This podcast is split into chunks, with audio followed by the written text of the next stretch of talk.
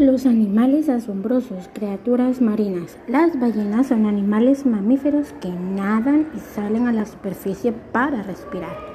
La ballena azul es el animal más grande del mundo. Los delfines respiran aire por medio de un agujero sobre la cabeza. Son animales mamíferos y son nadadores muy veloces. Los tiburones tienen mandíbulas muy fuertes. Su gruesa piel los protege de hacerse daño. La mayoría de los tiburones no son peligrosos. Los peces viven en el agua y respiran a través de sus agallas. Hay muchas clases de peces de diferentes formas, colores y tamaños.